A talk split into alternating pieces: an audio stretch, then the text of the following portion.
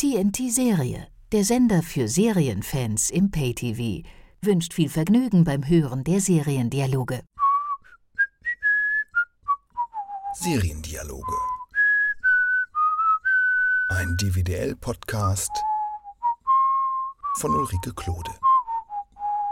Herzlich willkommen zum DWDL-Podcast Seriendialoge. Ich bin Ulrike Klode und heute geht es hier um einen Mann, der in fast jeder Folge nach seinem Namen gefragt wird. It's not Smith. That's not my real name. Who are you then? I'm the doctor. Me too, if I ever pass my exams. What is it then, Dr. Smith? Just the doctor. How do you mean, just the doctor? Just the doctor. What people call you the doctor? Ja. Dieser Doktor, der wirklich nur Doktor heißt, ist die Hauptfigur der britischen Serie Doctor Who. Und über diese Serie, die in Großbritannien schon seit Jahrzehnten läuft, werde ich heute mit Christian Junklewitz sprechen. Hey Christian, schön, dass du Zeit hast für eine kleine Serienplauderei. Immer gerne, hallo. Christian Junklewitz ist Redakteur bei Serienjunkies.de und seine Schwerpunkte dort sind das deutsche und das britische Fernsehen, aber er kennt sich auch mit allen anderen Serien unglaublich gut aus. Wie immer stellen wir hier jetzt erstmal kurz Dr. Who vor, um dann intensiv über die Faszination zu reden. Und zum Schluss gibt Christian noch Tipps, welche Science-Fiction-Serien man außerdem noch gucken sollte. Christian, kurz und knapp, worum geht's bei Dr. Who? Die Serie handelt von einem Außerirdischen, einem Time Lord vom Planeten Gallifrey, der in seinem Raumschiff, das von außen aussieht wie eine Polizeinotrufzelle, quer durch Raum und Zeit unterwegs ist und alle möglichen Abenteuer erlebt. Das Konzept der See ist sehr breit gefasst. Der Doktor kann überall im Universum hinfliegen. Er kann alle möglichen Planeten, alle möglichen Zeiten besuchen. Und in der Regel ist er dabei nicht alleine, sondern hat entweder menschliche oder auch außerirdische oder auch mal andere Begleitung. Also in den 70er Jahren hatte er auch mal einen sehr knuffigen Roboterhund namens K9 mit dabei. Ja gut, und so fliegt er halt durchs Universum. Die Serie gibt es jetzt in Großbritannien seit 1963. Dazu muss man allerdings sagen, dass es zwischendurch mal eine längere Pause gegeben hat. Also äh, 1989 ist die Serie mal für eine Zeit von der BBC eingestellt worden. A gingen die Zuschauerzahlen so ein bisschen runter und B hatte man das Gefühl, dass die Serie mit den damals dann wieder populär werdenden amerikanischen Science-Fiction-Serien, was so den ganzen Production Value angeht, halt nicht mehr so richtig mithalten konnte. Zwischendurch in den 90ern hat es dann nochmal den Versuch eines Neustarts gegeben, auch als Co-Produktion mit den Amerikanern zusammen, mit dem US-Network Fox. Das ist dann aber nicht über den Piloten hinausgekommen. Jetzt seit 2005 wird die Serie wieder ganz regelmäßig produziert und das auch mit sehr großem internationalem Erfolg. Wenn ich jetzt gleich irgendwie von erster, zweiter, dritter Staffel spreche, dann beziehe ich mich äh, auf diese sogenannten New Who-Folgen. Und der Fachausdruck ist der New Who? So wird es unter Fans genannt. Ah, das ist ja witzig. Ich hätte jetzt gedacht, zweite Generation oder so, aber New Who? New Who. Hört sich an wie ein Jubel. Ist, ist es auch ein bisschen. Also äh, die Freude darüber, dass die Serie zurückgekommen ist und halt jetzt auch wieder so erfolgreich äh, läuft, der ist natürlich riesig. Dein Schwerpunkt ist ja, wie gesagt, britisches TV. Und deine Lieblingsserie ist Doctor Who. Wer ist da die Henne und wer ist das Ei? Der Ausgangspunkt ist da ganz klar Doctor Who. Ich habe die Serie für mich persönlich 2007 das erste Mal entdeckt. Da steckte New Who gerade in der dritten Staffel, beziehungsweise die dritte Staffel fing da gerade an. Habe ich einfach mal reingeschaut und bin wirklich auf Anhieb begeistert gewesen. Also noch während die Folge lief, irgendwie nach einer halben Stunde oder so, ich wusste, von dieser Serie bin ich jetzt ein Fan.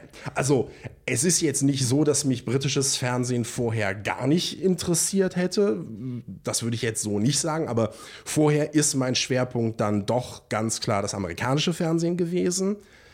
Und das, das war auch so ein bisschen dann die Quintessenz meines, meines ersten Artikels, den ich dann über Doctor Who für Serienjunkies geschrieben habe. Ach, guck mal an, andere Länder haben auch schöne Serien. so habe ich dann angefangen, mich für britisches Fernsehen zu interessieren, wobei es ja auch wirklich total faszinierend ist zu sehen, wie tief die Wurzeln von Doctor Who quasi im britischen Fernsehen natürlich sind. Im Grunde jeder der in Großbritannien irgendwas im Fernsehen ist, hat irgendwann schon mal etwas mit Doctor Who zu tun gehabt. Also Doctor Who ist wichtig für Großbritannien, aber was macht es so faszinierend? Kannst du in drei Stichworten erstmal sagen, was für dich die Faszination ausmacht und wir diskutieren da noch mal länger drüber? Ich fange mal mit einem Stichwort oder mit einem Stichpunkt an. Ich glaube, dass Erste, was mir ganz klar aufgefallen ist und was für mich die Faszination ausgemacht hat, Doctor Who ist Science Fiction, aber so ganz und gar anders als alles, was ich vorher als Science Fiction kannte.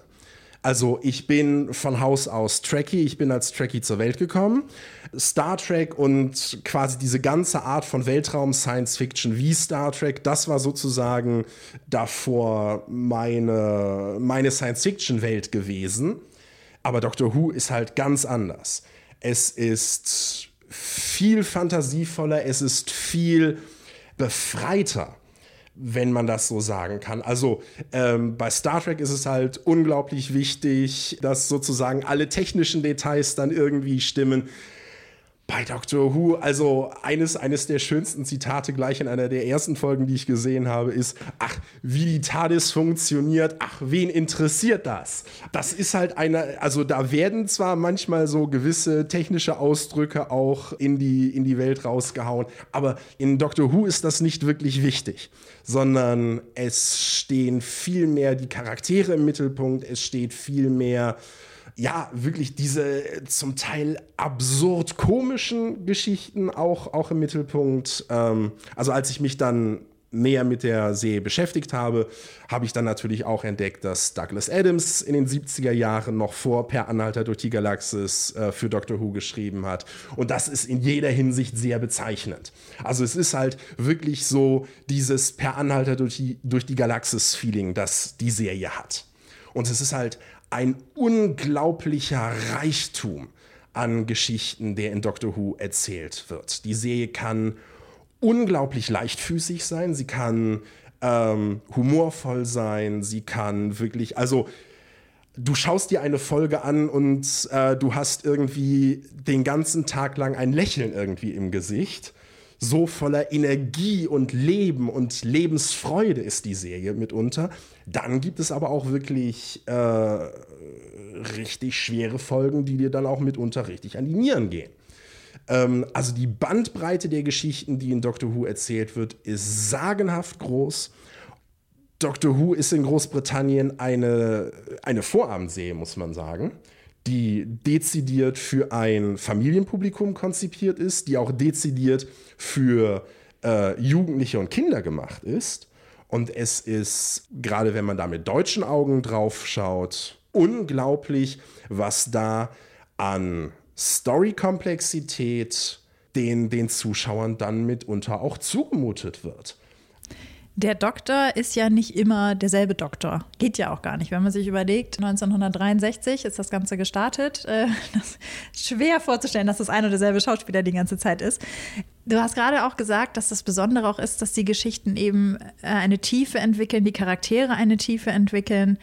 Kann denn so eine Tiefe überhaupt entwickelt werden, wenn alle paar Jahre das Gesicht des Doktors sich verändert? Oder auch die Gestalt? Also wenn es einfach ein anderer Schauspieler ist? Naja, ich würde jetzt umgekehrt sagen, ähm, es trägt letztlich natürlich zur Tiefe eigentlich noch bei. Also weil Du hast ganz richtig gesagt, also der, der Doktor verändert sich, also er regeneriert alle paar Jahre. Also ansonsten sehen Time Lords ja aus wie Menschen. Die beiden einzigen größeren biologischen Unterschiede sind, äh, sie haben zwei Herzen. Das ist der erste. Und der zweite Unterschied ist halt, äh, dass sie äh, eine bestimmte Anzahl von Regenerationen haben. Also wenn sie sterben oder zu sterben drohen, dann sind sie halt in der Lage, ihren Körper zu regenerieren, was damit einhergeht, dass sie dann halt auch ein anderes Gesicht bekommen.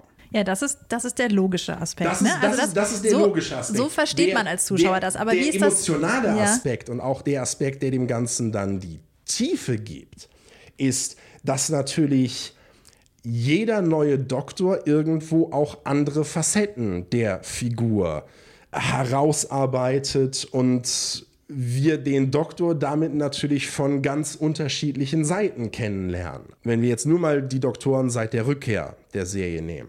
Da war Christopher Eccleston, der den Doktor sehr als den Kriegsüberlebenden, als den Kriegsveteranen gespielt hat, der sozusagen von, von all dem traumatisiert ist und der jetzt überhaupt erstmal durch die Reisen, die er jetzt unternimmt, ins Leben zurückfindet. Dann waren da David Tennant und Matt Smith, die eine sehr jugendliche, energetische Variante des Doktors gespielt haben. Und jetzt aktuell in den Folgen, die jetzt in Großbritannien laufen, Peter Capaldi, der wieder einen älteren Doktor mimt. Eigentlich so ein bisschen wie ganz zu Beginn der Serie, als der Doktor eigentlich ein älterer und auch etwas grummeliger Mann gewesen ist, mysteriös und auch einer, bei dem man nie so richtig weiß, was er eigentlich so genau im Schilde führt. Ja, also für, für meine Begriffe sorgen die Regenerationen eher dafür, dass es die Komplexität der Figur erhöht, auch dadurch, dass sich der Doktor natürlich mit dem Faktum, dass er sich verändert äh, und auch mit den wechselnden Beziehungen, die damit einhergehen, dass er sich damit auseinandersetzen muss. Also ohne, dass ich dich jetzt spoilern will, aber wenn du äh, die Abenteuer von Tennant weiterverfolgst, dann wirst du am Ende sehen, dass er regelrecht Angst hat zu regenerieren, weil er möchte eigentlich dieser Doktor bleiben. Also das ermöglicht dann natürlich auch eine, eine sehr interessante Auseinandersetzung mit Aspekten von Leben und Tod, die man natürlich in einer anderen Serie, die dieses Verfahren der Regeneration jetzt nicht hat, die man da jetzt so nicht thematisieren könnte. Also wo Menschen das, ganz normal sterben, schon, meinst du? Ja, das ist schon interessant äh, zu sehen. Oder jetzt aktuell, das ist natürlich ein, ein sehr schöner Einfall, äh, finde ich, der Macher gewesen. Peter Capaldi hatte in der Serie ja schon zuvor mitgespielt. Also der jetzt aktuelle der, Doktor? Der aktuelle ja. Doktor oder der Darsteller des aktuellen Doktors ist schon vorher einmal in einer Gastrolle zu sehen gewesen wo er sich dann jetzt dieser Tatsache auch ein Stück weit gewahr wird und sich fragt, Moment mal, warum habe ich dieses Gesicht? Warum? Das ist ja witzig. Ja, ja, ja. Das wird dann quasi auch äh, zum Bestandteil der Story. Coole Idee. Nee, es ist eine ja, wirklich also coole wie, Idee. Wie kann man von sowas nicht fasziniert sein? Hast du einen Lieblingsdoktor? Also meine persönliche Theorie ist ja, dass es mit den Doktoren ganz ähnlich ist wie mit James Bond. Der erste Bond, der erste Doktor, den du kennen, den du lieben lernst, das ist dann auch dein Lieblingsdoktor. Und das ist für mich einfach David Tennant. Ich finde die anderen Doktoren toll, ich finde sie großartig. Ich, äh, Matt Smith habe ich geliebt. Ich liebe Peter Capaldi. Ich bin der totale Capaldi-Fanboy, weil ich auch das, was er sonst äh, macht, einfach großartig finde. Und ach, ich, ich könnte wirklich vor ihm niederknien. Und äh, also jetzt im Sommer hatte ich Gelegenheit gehabt, ihn mal persönlich zu interviewen. Und ich bin wirklich. wie Butter in der Sonne geschmolzen. also es ist wirklich, also ganz großer Fan von ihm. Aber der Doktor meines Herzens wird einfach immer David Tennant sein. Das ist der Doktor, ähm, durch den ich mich in Doctor Who verliebt habe. Ich hatte ja bisher keine einzige Folge Doctor Who geguckt, ähm, obwohl ich britische Serien sehr gern mag und auch Science Fiction eigentlich gerne gucke. Bei Doctor Who war für mich aber das Problem, dass ich nicht so richtig wusste, wo ich einsteigen soll. Also mir war klar, ich will jetzt nicht von Anfang an gucken, weil das einfach viel zu viel ist. 35 Staffeln, hallo, wer hätte denn die Zeit? Und gleichzeitig hatte ich Angst, dass ich nicht wirklich reinkomme, wenn ich einfach irgendwo einsteige. Du hast mir ja Gott sei Dank zwei Folgen gesagt, die ich mir einfach mal angucken soll. Ähm, auch von David Tennant. Fand ich übrigens ganz großartig. Beide Folgen waren wirklich toll. Ähm, und du hast mich jetzt angesteckt. Und jetzt verstehe ich auch, ja, Doctor Who ist wirklich so gemacht, dass immer wieder neue Zuschauer gewonnen werden können. Was ja sehr schwierig ist eigentlich für eine Science-Fiction-Serie, weil du hast ja eine eigene Welt, die du erschaffen hast. Und die regelmäßig immer wieder neuen Zuschauern zu erklären, das kann ja auch dazu führen, dass es alte Zuschauer verschreckt. Also mich als neuen Zuschauer haben sie gewonnen, weil ich relativ schnell in die Welt reingeflutscht bin, dadurch, dass so viel erklärt wurde. Aber du jetzt als langjähriger Zuschauer, findest du es manchmal auch ein bisschen ermüdend, wenn dann immer wieder für die neu dazugestoßenen was erklärt wird? Gar nicht mal. Einfach, weil es so gut in die Serie integriert ist. Also dadurch, dass es halt immer wieder neue Doktoren gibt und dadurch, dass es natürlich auch bei seinen Begleitern immer wieder einen Wechsel gibt und dadurch ist es quasi, also dieses, dass das Konzept der Serie irgendwo immer wieder neu erklärt wird und das ist quasi selbst ein Bestandteil auch mit der Serie. Und sie schaffen es auch immer sehr gut, ähm, da, wie soll ich sagen, einen neuen Spin zu finden, wie sich sozusagen dann die Introduction vollzieht und wie dann sozusagen die neuen Mitspieler oder eben dann auch die neuen Zuschauer dann an den Doktor und an die See herangeführt werden. Also insofern, nee, könnte ich jetzt nicht sagen. Also ich habe mich jetzt bei den Einführungen nicht gelangweilt, sondern im Gegenteil. Also äh, da sitzt man durchaus auch immer wieder mit so einem Spaß davor. Also wenn dann irgendwie äh, der oder die neue Companion dann zum ersten Mal entdeckt, oh, dass die TARDIS von innen größer ist als von außen. Also das, das macht jedes Mal wieder Spaß. Oder im äh, jüngsten Weihnachtsspecial, wo Capaldi das dann auf die Schippe nimmt, indem er einer Figur, die nicht weiß, dass er der Doktor ist, dann so diese Companion-Reaktion vorspielt. Und das ist einfach. Es ist von innen größer als von außen. Das wirft ja mein ganzes Verständnis des äh, euklidischen Raums über den Haufen. ganz großartig, ganz großartig. Nee, also sie schaffen es da immer wieder einen neuen Spin zu finden und deshalb ist es immer wieder ein Vergnügen und natürlich für die Serie ein absolut überlebenswichtiges Moment, dass es halt immer wieder diese Einstiegspunkte für neue Zuschauer gibt.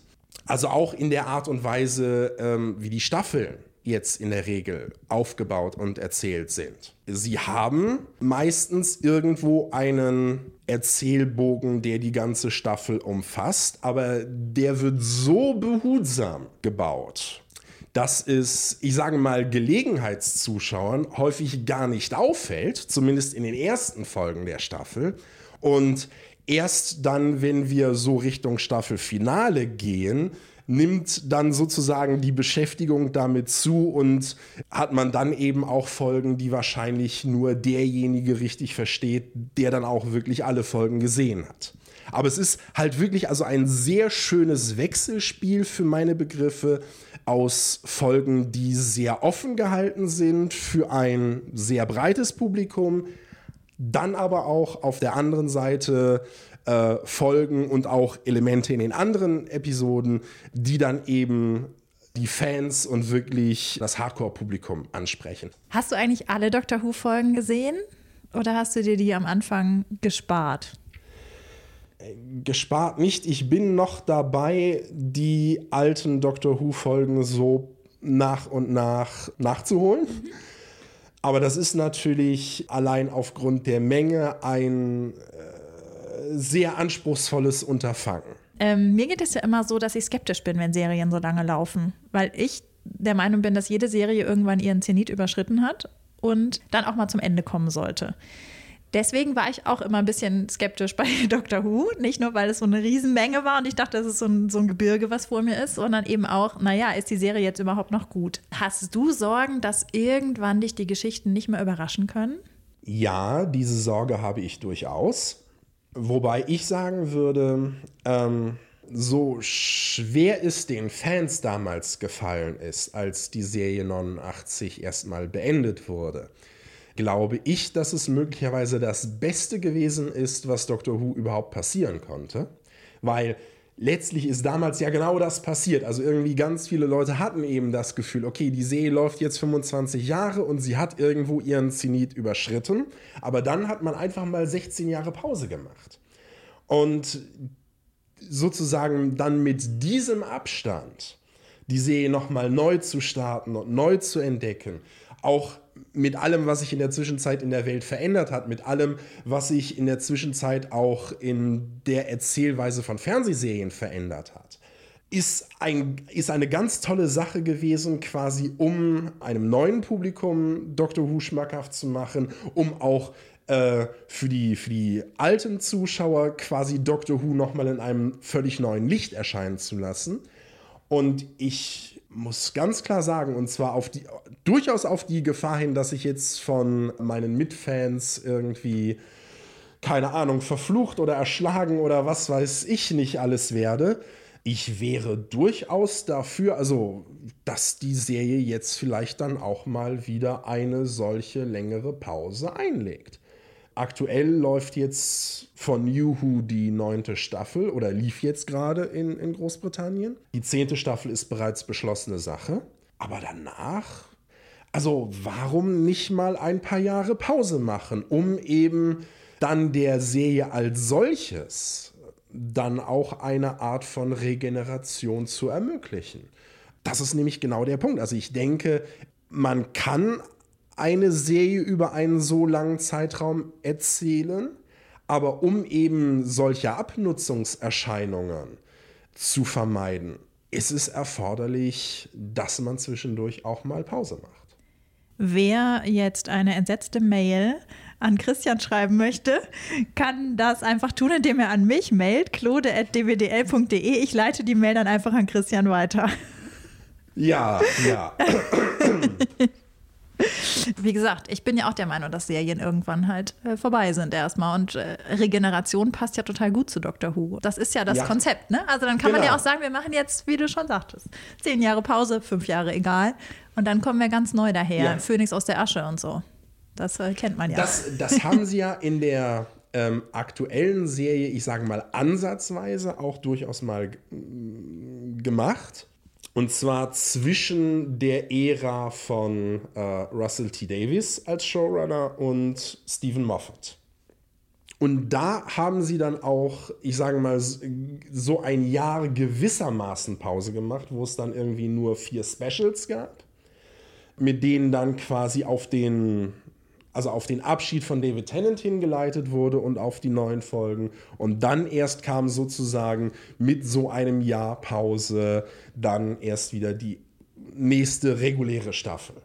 Und dann halt unter der neuen Verantwortung von Stephen Moffat. Da du jetzt die unterschiedlichen Autoren schon angesprochen hast, ähm, Merkt man das eigentlich, wenn ein neuer Autor angefangen hat? Oder ist Doctor Who mittlerweile sowas Eigenes, sowas Besonderes, dass äh, egal welcher Autor da jetzt wechselt, das gar nicht so stark ins Gewicht fällt? Ja und nein. Also Doctor Who als Serie ist größer als jeder einzelne Autor. äh, ja. das, kann man, das kann man so sagen. Okay. Und es ist auch durchaus irgendwo für die Serie bezeichnend, das ist selbst ganz zu Beginn. Also es gibt nicht den Creator. Es gibt bei Doctor Who nicht die eine Figur wie jetzt bei Star Trek Gene Roddenberry, sondern das ist wirklich äh, im, im Grunde eine ganze Abteilung der BBC gewesen, die da unterschiedlich intensiv damit beschäftigt gewesen ist. Aber es gibt, wie gesagt, es gibt nicht diese, diesen einen Creator, diesen einen Autor, der dahinter steht. Umgekehrt muss man aber sagen, dass die einzelnen Phasen, in denen die Serie dann in der Verantwortung eines bestimmten Autors oder eines bestimmten Produzenten stand, dass man die sehr wohl merken und auch abgrenzen kann. Also man merkt schon ähm, gewisse Unterschiede zwischen der Zeit, in der Russell T. Davis die Verantwortung für die Serie hatte und der Zeit, äh, in der jetzt Stephen Moffat übernommen hat. Du hast vorhin ja auch schon angesprochen, dass es eine ganz besondere Art von Science Fiction ist, die man in Doctor Who sieht. Und normalerweise ist es ja so bei mir auch, wenn ich an Science Fiction denke, denke ich an amerikanische Science Fiction. Ist es so, dass Doctor Who jetzt in Großbritannien dazu geführt hat, dass die Science Fiction wieder neu belebt wurde? Neu belebt und überhaupt am Leben erhalten. Mhm. Also das Problem ist ähm, die Vorstellung Außerirdische in Berlin, Außerirdische in Köln, Außerirdische in München. Das hat so etwas vollkommen Absurdes für uns, einfach weil die entsprechenden Bilder in den Köpfen fehlen. Es gibt halt ähm, in dem Sinne keine deutschen Science-Fiction-Filme oder Serien mehr. Jedenfalls nichts, was irgendwo massenattraktiv wäre und so, dass es wirklich, dass man da irgendwo eine Referenz hätte. Außerirdische, die das Weiße Haus zerstören, das ist, wenn man darüber nachdenkt, im Grunde genauso absurd. Aber wir sind halt an diese Bilder gewohnt. Im amerikanischen Kontext macht es uns nichts aus, einfach weil wir diese Bilder irgendwo schon in den Köpfen haben. Und das ist letztlich, äh, glaube ich, die Bedeutung, die Doctor Who für den britischen Markt zukommt. Doctor Who hat die Science Fiction als solche in Großbritannien mit am Leben gehalten. Das ist auch etwas, ähm, jetzt gerade ist auf ITV Beowulf gestartet, neue äh, Fantasy-Serie. Und ich meine mich erinnern zu können an ein Interview mit dem Autor, der genau auf diesen Punkt auch eingegangen ist. Was äh, letztlich das gesamte fantastische Erzählen Doctor Who zu verdanken hat. Dadurch, dass äh, ne, hier Daleks auf der Westminster Bridge, das, ist, das, das sind ikonische Bilder äh, die sich wirklich, also egal ob man jetzt in äh, Großbritannien zu den Zuschauern von Doctor Who gehört oder nicht, aber diese Bilder haben eine solche Verbreitung gefunden, dass das ist im kulturellen Bewusstsein irgendwo mit drin. Und damit halt auch dieses Denken der Möglichkeit von, okay, das sozusagen Übernatürliches sich halt im britischen Kontext abspielen könnte. Wäre die Raumpatrouille damals bei uns weitergegangen, weil das ist ja in etwa, in etwa zur gleichen Zeit Star Trek in den USA, Raumpatrouille bei uns, Doctor Who in Großbritannien. Das hatte ja quasi alles so zeitlich die gleichen Ursprünge. Wäre die Raumpatrouille bei uns weitergegangen, sehe auch unsere heutige Fernsehlandschaft in Deutschland ganz, ganz anders aus. Wer jetzt Doctor Who gucken will, weil er gemerkt hat, dass das super faszinierend ist und ich bin ja gehöre ja auch dazu, aber natürlich von den 35 Staffeln abgeschreckt ist und den 800 schieß mich tot Folgen, äh, 826 sind es glaube ich. Wo sollte man deiner Meinung nach einsteigen? Also auf jeden Fall in der neuen Serie, also bei den Folgen ab 2005, weil alles davor ist dann halt doch von den Effekten und vom ganzen Production Value her ich sage mal, sehr gewöhnungsbedürftig. Da sollte man sich erstmal ein Fundament bei den, bei den neuen Folgen zulegen. Ja, ansonsten, was jetzt die neuen Folgen angeht, als Einstiegspunkte empfiehlt sich grundsätzlich entweder ein neuer Doktor oder wo ein neuer Companion auf die Bildfläche tritt. Also ich hatte dir Smith Jones, die erste Folge der dritten Staffel empfohlen. Hat für mich als Einstiegspunkt sehr gut funktioniert. Man könnte theoretisch auch eine Folge davor nehmen. Das Weihnachtsspecial von 2006, The Runaway Bride.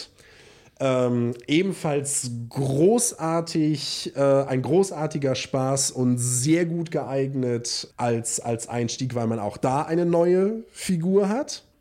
Ja, ähm, ich, ich belasse es jetzt erstmal dabei. Also Einstiegspunkte gibt es, gibt es viele. Man muss da keine Angst haben. Keine Angst vor dem Gebirge, Dr. Genau. Who. Verstehe. Sehr gut. Ich habe ja vorhin noch versprochen, dass du auch noch drei weitere Science-Fiction-Serien empfiehlst. Welche sind das? Ganz kurz. Also, ich könnte es mir jetzt natürlich einfach machen. Und ich empfehle jetzt einfach die Spin-offs von Doctor Who. Das wären die alle empfehlenswert sind. die, die, äh, die absolut empfehlenswert sind. Also da ist einmal und für meine Begriffe auch sehr faszinierend, ähm, wie sie das gehandhabt haben. Also da ist auf der einen Seite Torchwood.